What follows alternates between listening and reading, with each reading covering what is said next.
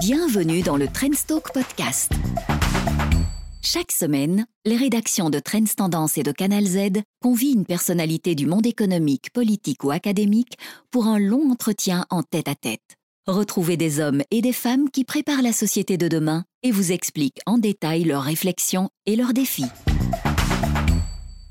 Bonjour et bienvenue dans cette édition de Trendstalk, l'émission qui prend le temps de décortiquer les enjeux économiques et, politiques en compagnie d'un invité. Cette semaine, nous allons parler de la construction et plus précisément de l'apport que le secteur de la construction peut donner aux différents plans de relance qui s'élaborent euh, en Belgique et d'ailleurs dans, toute l'Europe. Le secteur est-il capable de mener tous ces chantiers? On parle quand même de plusieurs milliards d'euros qui vont être investis en quelques années. Euh, cela va-t-il trouver la main d'œuvre nécessaire? Est-ce que ça va entraîner une flambée des prix des matériaux, etc. Et bien de tout, tout, cela, nous allons en parler en compagnie de Laurent Schiltz, qui est secrétaire général de la Confédération euh, Construction Bruxelles Capitale. Bonjour, Monsieur Schiltz. Bonjour et merci pour l'invitation.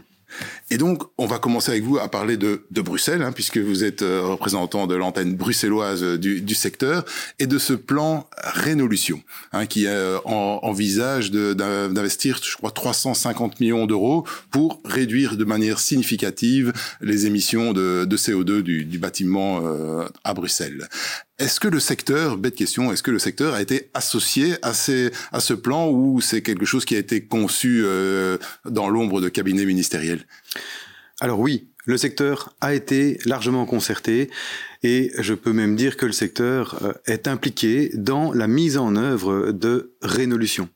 Donc Rénolution.Brussels, c'est finalement un nouveau nom qu'on donne à la stratégie rénovation qui avait déjà été adoptée sous l'ancienne législature. Euh, et cet ambitieux plan en matière de rénovation énergétique est une très bonne nouvelle à plusieurs points de vue pour le secteur. Tout d'abord, pour commencer, vous avez parlé de 350 millions d'euros. Effectivement, c'est ce qui est prévu dans le cadre des plans de relance, un investissement de 350 millions d'euros à l'horizon 2024. Mais ce n'est pas que ça.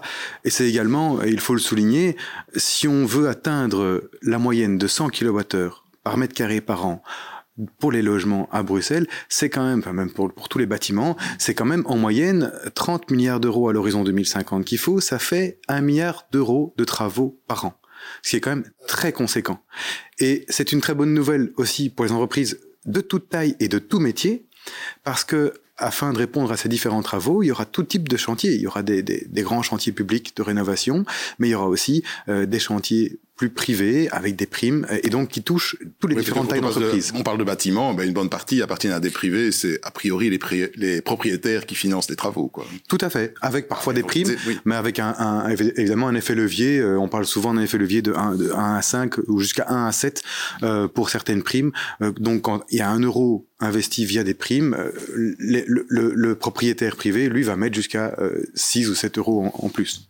Et en tant que, que secteur, quelles étaient vos principales demandes lors de l'élaboration de, de, ce plan Alors, nos demandes en, en matière de rénovation énergétique, c'était surtout une prévisibilité dans le temps. Et donc ça, c'est quelque chose pour lequel on est vraiment très satisfait, parce qu'aujourd'hui, on a quand même une stratégie rénovation qui regarde à l'horizon 2050. Mmh et qui, qui, met des obligations tous les cinq ans à partir de 2025. Donc c'est quelque chose auquel tous les propriétaires actuels peuvent déjà se préparer et qui peut aussi avoir un impact sur les prix de l'immobilier dès aujourd'hui en sachant qu'il y aura ces obligations qui vont arriver. Nous, c'est ça qu'on qu apprécie toujours, c'est d'avoir le temps. Le temps aussi pour le secteur de se préparer. Parce que si demain il y a toute cette demande qui arrive, il faut mettre en capacité le secteur. Mmh. Et à ce sujet-là, le gouvernement a déjà pris les devants également, euh, avec un projet qui s'appelle Build Circular, sur lequel on peut revenir plus tard, euh, mais dont l'objectif est justement de mettre en capacité les entreprises pour pouvoir répondre aux objectifs de ce plan. Mais justement, c'est une des questions dont, je voulais parler avec vous, hein, donc de comment éviter la surchauffe. Enfin, rien, rien qu'au niveau le plan fédéral, enfin le plan euh, qui est financé par l'Europe pour la Belgique, les 6 milliards, le plan de 6 milliards, la moitié, en gros, vont pour euh, des, soit des rénovations de bâtiments, soit des, des routes, des aménagements euh, de rails, enfin, pour le, le, secteur de la construction. C'est un secteur dans lequel il y a déjà parfois des pénuries de main-d'œuvre. On voit des, des, des, prix de matériaux qui flambent et donc je me dis tiens est-ce qu'il n'y a pas euh, des risques de, de, de, surchauffe et une, capacité de, répondre? On peut peut-être commencer par, par les matériaux dont on parle peut-être un, peu moins que, que la main d'œuvre donc là on voit depuis quelques mois une flambée des, des prix euh, du bois de, de matières isolantes etc flambée flambée quand même assez significative. Pour le bois c'est plus de 50% j'ai lu. Euh, pour vous, est-ce que c'est euh, euh, comment un vrai problème de capacité à répondre à cette hausse de, la demande, ou bien il y a une bulle spéculative et des, opérateurs qui se disent, ben, comme on va m'acheter beaucoup, j'augmente un peu mes prix. Alors, pour, les matériaux, j'ai quelques chiffres ici. Effectivement, mais en, en moyenne, on, on parle d'une augmentation de plus ou moins 30% pour beaucoup de matériaux, isolants, bois, métal, depuis octobre 2020. Donc c'est effectivement un, phénomène qui est euh, le plus grave qu'on ait connu, même plus grave que la reprise après la crise de 2008. Euh, c'est une concomitance de toute une série de paramètres différents. On pourrait prendre un exemple concret, le bois, mais il y a évidemment euh, le Covid qui a fait que toute une série de personnes n'ont pas pu n'ont pas pu partir en vacances, sont restés longtemps chez eux et donc se sont dit et au niveau mondial, hein, bon ben, ce serait peut-être temps que j'investisse un petit peu dans la, ce qu'on avait toujours reporté et puis en plus les finances sont là vu qu'on n'a pas dépensé pour le budget vacances, mmh. donc il y a cet effet Covid. Mais il y a également d'autres effets. Le, le, bois dont je prenais l'exemple, euh, Trump a mis une, une, taxe sur le bois canadien, il y a eu un repli sur le bois européen, euh, et, et, donc on a toute une série de facteurs comme ça. Il y a aussi le, le canal de Suez, évidemment, qui, qui et tous ces facteurs-là sont concomitants et ça, ça provoque euh, et sans oublier, évidemment, bah, vous l'avez dit, il y a des spéculations sur les matériaux, et tout ça est dans ce contexte-là. Nous, on pense qu'aujourd'hui, euh, c'est potentiellement une bulle Hmm. qui pourrait, euh, dans les deux trois mois qui arrivent, euh, retomber. Ah, si, un si court délai. Oui, parce que on, on, parle quand même déjà du, oui, de, de, quelques mois depuis euh, que c'est commencé. Par contre, le, le, les, les, les, milliards dont on parle d'investissement public, de relance, ils sont pas encore opérationnels. Non, pas encore joués. Tout à fait. L'anticipation. C'est pour ça que nous, nous on voudrait pas que le, le marché ne s'affole de ce prix des matériaux, parce que il y a aussi des solutions qui existent. Euh, et les solutions, euh, Concrètement, ça peut aussi parfois être tout simplement de choisir une alternative à des matériaux qui sont touchés par ce surcoût à l'heure actuelle. Euh, par exemple, en matière d'isolant, on peut très bien prendre des, des, des isolants. Alors, le, un, un, nouveau terme à la mode, c'est donc géosourcé, mmh. et donc qui permettent de dire, bah, ça, et, et c'est aussi dans la dans la logique de l'économie circulaire. Au final, c'est d'avoir une meilleure maîtrise sur la chaîne de la production ce qui permet euh, d'avoir une meilleure maîtrise sur les coûts. Il est sûr que si on a un isolant qui est fait d'herbes qu'on fauche en Flandre, qui sont euh, conditionnées en Wallonie et puis qu'on met en œuvre à Bruxelles, l'impact euh, en termes de coûts euh, ne va pas suivre les évolutions euh, de la fluctuation des matériaux au niveau mondial. Oui, l'impact environnemental aussi sera, sera moindre. En plus, donc c'est du win-win. Vous m'aviez expliqué en préparant l'émission euh, pour, pour le bois justement, euh, qui dont, dont le, le, le, prix est parmi de ceux qui, qui flambent le, le plus, mais qu'il y, y, a des solutions circulaires qui se mettent en place ou qui, qui se travaillent. Tout à fait, mais toute une série d'initiatives sont en train de se mettre en place et je pense que la crise Covid va apporter une certaine accélération à, à certaines d'entre elles et, et c'est tant mieux. Euh, par exemple, Sonian Wood, c'est une initiative dont l'objectif est que la production, euh, le, le, le, travail des arbres qui proviennent de la forêt de soigne, hein, donc euh, c'est de là que vient le nom, euh, et bien que ces arbres soient non plus envoyés euh, en Asie pour être travaillés, puis parfois même revenir ici, euh, mais soient bien ici que toute la chaîne de la production euh, et de, de, la fabrication euh, des matériaux qui sortent de ces bois soit la plus locale possible mais ça implique de pouvoir euh, conserver une certaine maîtrise des, des coûts, puisque euh, si ce bois euh, produit euh, en région bruxelloise est transformé en Chine pour euh, revenir en Europe après, c'était pas juste pour euh, embêter ou pour faire plaisir à la Chine, c'est parce que on s'est retrouvé, les entrepreneurs s'y retrouvaient financièrement. Alors que faut-il mettre en place pour que ça reste malgré tout économiquement viable tout en ayant une y compris la transformation euh, au, au, niveau local ou national en tout cas. Alors, ce qu'il faut mettre en place, évidemment, il y a des soutiens publics qui doivent venir pouvoir, dans un premier temps, en tout cas, donner l'impulsion pour le changement. Et puis, parfois, tout simplement, c'est la création de la filière qui, qui n'est pas assez présente. Et quand la filière est créée, euh, et on, on, a connu ça avec les panneaux solaires, par exemple. Au début, les panneaux solaires coûtaient très très cher, il fallait subsidier beaucoup pour qu'il soit rentable à moyen court terme pour les investisseurs. Mais au fur et à mesure du développement de la filière, on peut évidemment se permettre de soutenir beaucoup moins. Et donc ici, c'est clair que le gouvernement, les gouvernements doivent donner des impulsions pour pouvoir favoriser l'économie circulaire et relocaliser une certaine partie de la production. Mais par la suite, ça pourrait devenir, et puis un certain nombre de coûts environnementaux euh, qui ont toujours été cachés, on appelle ça les externalités, euh, deviennent de plus en plus euh, visibles et sont de plus en plus intégrés dans le coût global on, parle de toute une série de labels maintenant qui, sont pris en compte. Euh, dans le terme au, niveau du bâtiment également hein, des labels comme comme Bream prennent en compte euh, de l'économie circulaire de la circularité donnent des points qui donnent une valeur au bâtiment. Donc de plus en plus ça va être pris en compte. Et ce sera peut-être même euh, intégré dans, dans les marchés publics dans, dans les appels d'offres tout à fait. on, parle aussi de, de critères circulaires dans les marchés publics. On parle également même au niveau des primes. Il, est il est tout à fait envisageable que dans, dans un moyen terme, on puisse dire, ben, vous voulez une prime énergie, très bien, mais si vous faites de l'énergie et en plus du circulaire, vous avez une surprime. Et donc, euh, tout ça peut avoir, ce sont des incitants qui peuvent lancer la dynamique de la circularité en Belgique. Et donc voilà, on, comprend que pour les matériaux, peut-être on trouvera des solutions avec euh, l'économie circulaire et un nouveau fonctionnement de l'économie. Reste la question de, la main d'œuvre. On a déjà avant la crise, euh, le secteur de la construction, je n'ai pas retrouvé des chiffres précis sur Bruxelles, sur la Wallonie, on parlait de 5000 emplois vacants dans le secteur de, la construction, donc des, pour certains métiers, des difficultés à trouver euh, le personnel nécessaire. Si alors on investit des milliards d'euros en plus, qu'on multiplie les chantiers à travers tout le pays, comment trouver la main d'œuvre pour mener tous ces chantiers? Alors, à ce niveau-là, évidemment, je ne nie pas qu'il y a un problème de recrutement dans le secteur. On a connu le phénomène du dumping social euh, pendant quelques années et qui est venu quelque part supplanter une main-d'œuvre locale. Mais ce phénomène est en, régression depuis maintenant trois ans. On parle d'une diminution de 40% du phénomène du dumping social qui n'a jamais dépassé non plus euh, les, les 20-30% de la main-d'œuvre existante qui travaillait sur les chantiers, en tout cas de manière déclarée. On regarde les déclarations Limosa. Mais clairement, le risque de surchauffe n'est pas présent. Pourquoi? Parce qu'effectivement, on parle de milliards d'euros. Euh, à la grosse louche, euh, dans, dans, le plan de relance de plus ou moins 5 milliards européens pour la Belgique, c'est 2,4 milliards qui sont euh, dédiés à, à, la construction-rénovation des bâtiments. Donc 2,4 milliards à l'horizon 2026, ça fait plus ou moins 600 millions d'euros par an. Et on est sur un chiffre d'affaires annuel pour le secteur de la construction de 68 milliards. Okay. Donc 600 millions d'euros en plus. Donc, euh, c'est pas vraiment un problème de capacité. Par contre, il y a vraiment un problème de main-d'œuvre. Ça, c'est sûr. Et celui-ci va s'accentuer dans les années à venir, surtout si on veut continuer à lutter contre ce phénomène de dumping social.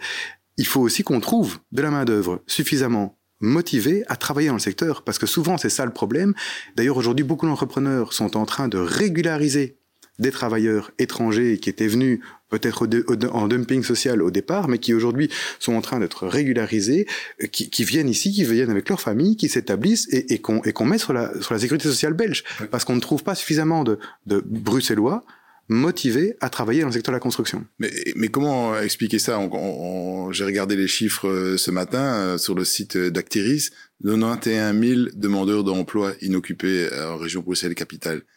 Euh, comment se fait-il que vous ne trouviez pas la main d'œuvre nécessaire? Comment qu'est-ce qui manque comme attractivité euh, à votre secteur pour que ben, il faut pas les 91 000. Hein, je crois que s'il y en a 2000 des, des Bruxellois qui viennent, euh, c'est suffisant pour remplir les postes vacants dans, votre secteur à, à, Bruxelles. Et alors, je sais pas quelles sont les mesures mises en place pour en formation, en attractivité, pour attirer les gens vers les métiers de la construction.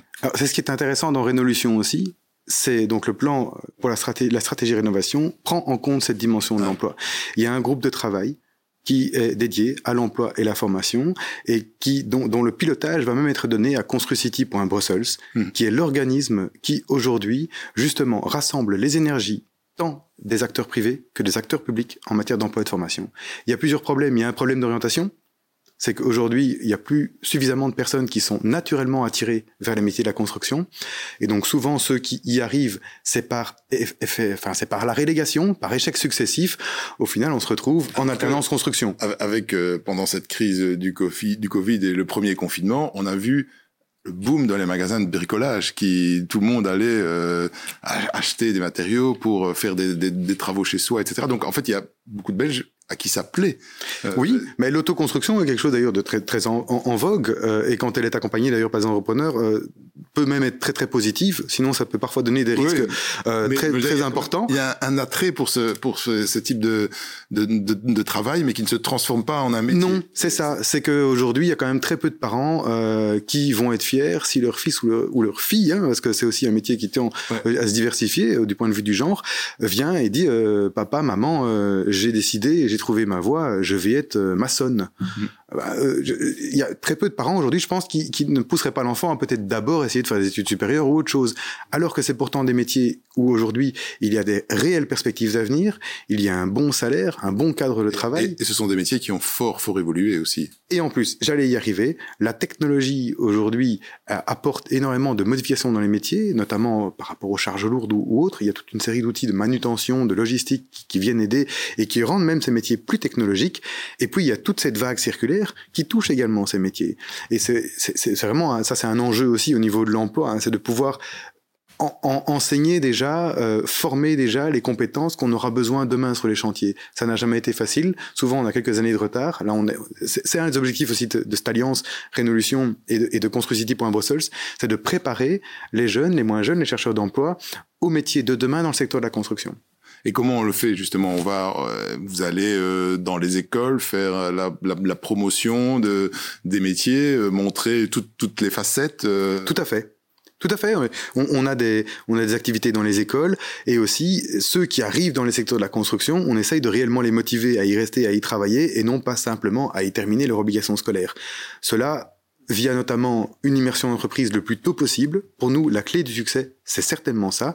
En Flandre, ils ont déjà, déjà passé le cap du dual layer, tout enseignement au niveau des métiers, beaucoup de métiers manuels, mais notamment la plupart des métiers de la construction se fait d'office, en, en, alternance. Euh, alors que chez nous, il y a encore beaucoup d'enseignements euh, classiques, euh, plein temps, et on, on ne tombe généralement en alternance que quand on n'a pas la maturité suffisante dans l'enseignement classique, alors que logiquement, ça devrait être le contraire. La plupart des autres pays, euh, en Allemagne, en Suisse, où il y a du Dualus-Bildung ou, ou, des, des, quelque chose de similaire en termes de système euh, d'apprentissage, on arrive dans l'alternance quand on est suffisamment mature que pour aller en entreprise. Ou sinon, on reste avec un, on reste avec un encadrement euh, public. Oui, donc c'est, c'est, en fait, il faut, il faut, changer le paradigme au niveau de l'alternance. Et casser cette image de, d'enseignement de relégation, en fait. Et aussi casser l'image du secteur, qui est euh, un, un secteur en pleine évolution technologique, en pleine évolution circulaire, et qui est un métier d'avenir. Et, d'ailleurs, cette évolution, le fait que le, le, le, le travail soit peut-être un peu moins physique, en tout cas dans, pour certains aspects, euh, permettrait peut-être de l'ouvrir plus euh, aux, aux, jeunes filles euh, qui, qui sont tout à fait. encore peu à, à, tout public. Euh, c'est d'ailleurs déjà aujourd'hui un des métiers les plus diversifiés. Hein, quand on regarde les chantiers, le public qui est sur chantier, on peut déjà voir qu'il y a une très grande diversité à beaucoup de, à beaucoup de points de vue. C'est vrai que la diversité homme-femme n'est pas encore suffisamment présente sur les chantiers, mais elle, elle est en train d'arriver et on l'encourage fortement. Et quel est votre ben, le, le, retour Là, peut-être que ces derniers temps, vous n'avez pas pu aller rencontrer beaucoup de jeunes dans des écoles, etc. Vu vu le, les, confinements et les règles sanitaires. Mais euh, sinon, globalement, quel est le retour quand on quand, quand ces jeunes découvrent les métiers, ces jeunes et leurs parents peut-être, parce qu'ils sont c'est parfois autant les parents qu'il faut convaincre. Tout à fait. Euh, quel est le retour que vous, que vous avez? Le retour quand les jeunes sont confrontés au terrain, généralement est très positif. C'est-à-dire que une fois qu'ils mettent les pieds sur un chantier, il y a souvent un déclic qui se fait où ils se rendent compte et puis ils voient d'autres personnes qui, qui, qui ont fait les mêmes études qu'eux, finalement des études pratiques, techniques. Mais, mais il faut aussi sortir de, de, de, de, cette, de ce cercle vicieux où ils étaient, où ils ont peut-être échoué déjà plusieurs fois et puis ils sont tombés là-dedans et on leur a dit, vu que tu as échoué partout, tu vas, la, tu vas terminer tes études là. Et, et, et une fois qu'on sort de ça et qu'on leur montre le potentiel des métiers, on a souvent des réactions assez positives. Mais en matière d'orientation, il y a aussi toute la question, vous parlez des, des, chercheurs d'emploi, il faut alors orienter euh, les chercheurs d'emploi, mais il y a toute une série euh, de processus. Hein. Il y a la validation des compétences qui permet de, de, de valoriser certaines compétences qu'on a déjà, peut-être acquis en autoconstruction, pourquoi pas, euh, et, et, et, de pouvoir faire des passerelles vers les métiers de la construction, entre d'autres métiers vers les métiers de la construction. Et pas spécialement que des métiers spécialement manuels ou mal connotés. Ouais, mais c'est vrai qu'avec les enjeux dont on a parlé euh, plutôt de euh, bah, environnementaux, hein, consommer moins d'énergie, la circularité, c'est vrai que ça peut contribuer à donner une toute autre image au métier de la construction. Hein, de, euh, on participe au, au chantier de, de, la transition, comme on dit dans des, dans des grands mots. Donc tout à fait. Et, et c'est important aussi de noter qu'il faut préparer les compétences des travailleurs en exercice. Hein. Il n'y a pas que les jeunes et les chercheurs d'emploi qu'on aiguille vers le secteur qu'il faut préparer, parce que les métiers sont en pleine révolution. On a vécu euh, plusieurs révolutions industrielles. Euh, chaque révolution industrielle, la première, deuxième, troisième, c'était plus ou moins un siècle d'écart entre elles. Mais, la quatrième, elle arrive alors qu'on a à peine digéré celle de l'automatisation, et, et, donc la révolution industrielle, digitale, et la cinquième, donc c'était fin du siècle précédent, et la cinquième, dix ans plus tard, à peine, elle arrive, c'est la, la révolution circulaire. Et il faut préparer non seulement tous les différents publics qui veulent se lancer dans le secteur de la construction à, ces révolutions, mais il faut également préparer les entreprises existantes. Et c'est ça aussi l'objet du projet Build Circular, qui est également inclus dans cette dynamique d'alliance Révolution. C'est aussi un des grands points positifs pour nous de cette alliance, c'est avec euh, l'objectif de devenir le point de discussion unique pour tout ce qui concerne la rénovation du bâti. Hmm. Et que tous les projets déjà existants, en fait, finalement, soient rassemblés dans cette alliance pour être cohérents entre eux, être discutés entre eux, et que tous les acteurs qui collaborent à ces différents projets aient un lieu de rencontre. Et dans les, équipes euh, sur le terrain, est-ce qu'on sent, euh, dans, donc la, du personnel déjà en, poste, une, une envie d'aller de l'avant et de, de, faire évoluer le secteur? Est-ce qu'on n'est pas un secteur euh, enfin, très traditionnel et avec une réticence, euh, je dirais pas au changement, mais à une évolution de certaines techniques? Alors c'est l'image qu'on a toujours eue, évidemment, et on est toujours un secteur très traditionnel dans le bon sens du terme également. Maintenant, il, est clair que, comme je le disais, les révolutions industrielles, euh, elles sont en train de de s'accélérer à une vitesse vraiment très impressionnante. On n'a pas encore digéré cette quatrième des révolutions de la digitalisation, que la cinquième de la circularité est déjà là. Et donc, il faut absolument préparer les entreprises parce que la demande va évoluer dans un très court terme. Et ça, je pense que beaucoup d'entrepreneurs n'en sont pas conscients. Et c'est pour ça que l'objectif de ce projet Build Circular, c'est d'aller nous-mêmes chercher les entreprises pour leur faire prendre conscience des grands changements sociétaux qui sont en cours et de du changement de la demande qui va avoir lieu dans les mois et les années à venir. On ne parle pas de dans dix ans. Euh, la circularité, les principes circulaires, si, si, le gouvernement décide en 2023 d'associer des primes énergie à, des principes circulaires, le changement, il sera immédiat dans la demande. Et là, il faut que les entreprises, elles aient préparé en amont leurs compétences, qu'elles aient préparé en amont toutes les formations que leurs travailleurs doivent suivre pour faire évoluer ces compétences, aussi bien dans le digital que dans le circulaire. Donc il y a énormément, c'est un gros enjeu aujourd'hui, cette, cette, métamorphose que le secteur est en train, en train de vivre. Et nous, en tant que Confédération Construction, on a bien l'intention d'accompagner ce changement sociétal. Et vous êtes euh, organisé euh, en en région, hein, trois, trois régions. Est-ce que pour construire cette euh, circularité, est-ce que c'est une, un bon, une bonne idée d'avoir cette, cette division? Je, je, me dis que peut-être que pour, pour bien récupérer, réutiliser, il faut peut-être avoir une économie d'échelle et pouvoir reprendre, euh, se, récupérer euh, de, de, Liège à Ostende pour avoir suffisamment de, de matière pour la, la retraiter. Très clairement, non la réglementation de toute une série de, de enfin la régionalisation pardon de certaines réglementations est vraiment une barrière à l'économie circulaire. Parce que notamment pour une gestion des, des déchets qui n'en deviennent pas s'ils sont réutilisés en tant que matériaux et quand à partir de quand a-t-on perd-on ce statut de déchet si rien que cette définition là elle diffère d'une région à l'autre évidemment vous vous rendez compte de tous les impacts que ça peut avoir pour réutiliser certains matériaux d'un chantier à Bruxelles euh, en Wallonie en passant par la Flandre pour le transport. Donc c'est clair que non ça n'est pas du tout euh, efficace au niveau euh, de la circularité et que ça pose un certain nombre de problèmes. Vous parliez tout à l'heure d'une filière qui, pour, pour le bois, qu'il fallait atteindre une taille suffisante. Ben pour la, je pense que pour la récupération et le, le retraitement des déchets, c'est pareil. Il faut aussi avoir une certaine taille pour que économiquement ça ait un sens. Tout à fait. Mais euh, bon, ça n'empêche pas quand même les régions de collaborer aujourd'hui pour essayer que les réglementations soient les plus compatibles possibles. Mais c'est clair que c'est quand même faire plusieurs fois le travail de, faire des réglementations régionales et puis ensuite de travailler ensemble pour qu'elles soient le moins problématiques possible entre elles. Eh bien, ce sera le mot de la fin pour euh, cet entretien, et ce qui est finalement assez optimiste, puisqu'on voit que c'est un secteur en pleine évolution, avec de belles perspectives de création d'emplois et un impact sociétal, environnemental intéressant. Voilà, je crois que c'est pas mal comme défi pour le secteur de la construction. Et moi, je vous dis bon week-end et à la semaine prochaine. Au revoir. Au revoir. Trendstalk, le rendez-vous hebdomadaire où l'on prend le temps de parler et d'argumenter calmement, loin de l'agitation ambiante. À la semaine prochaine pour un nouvel entretien.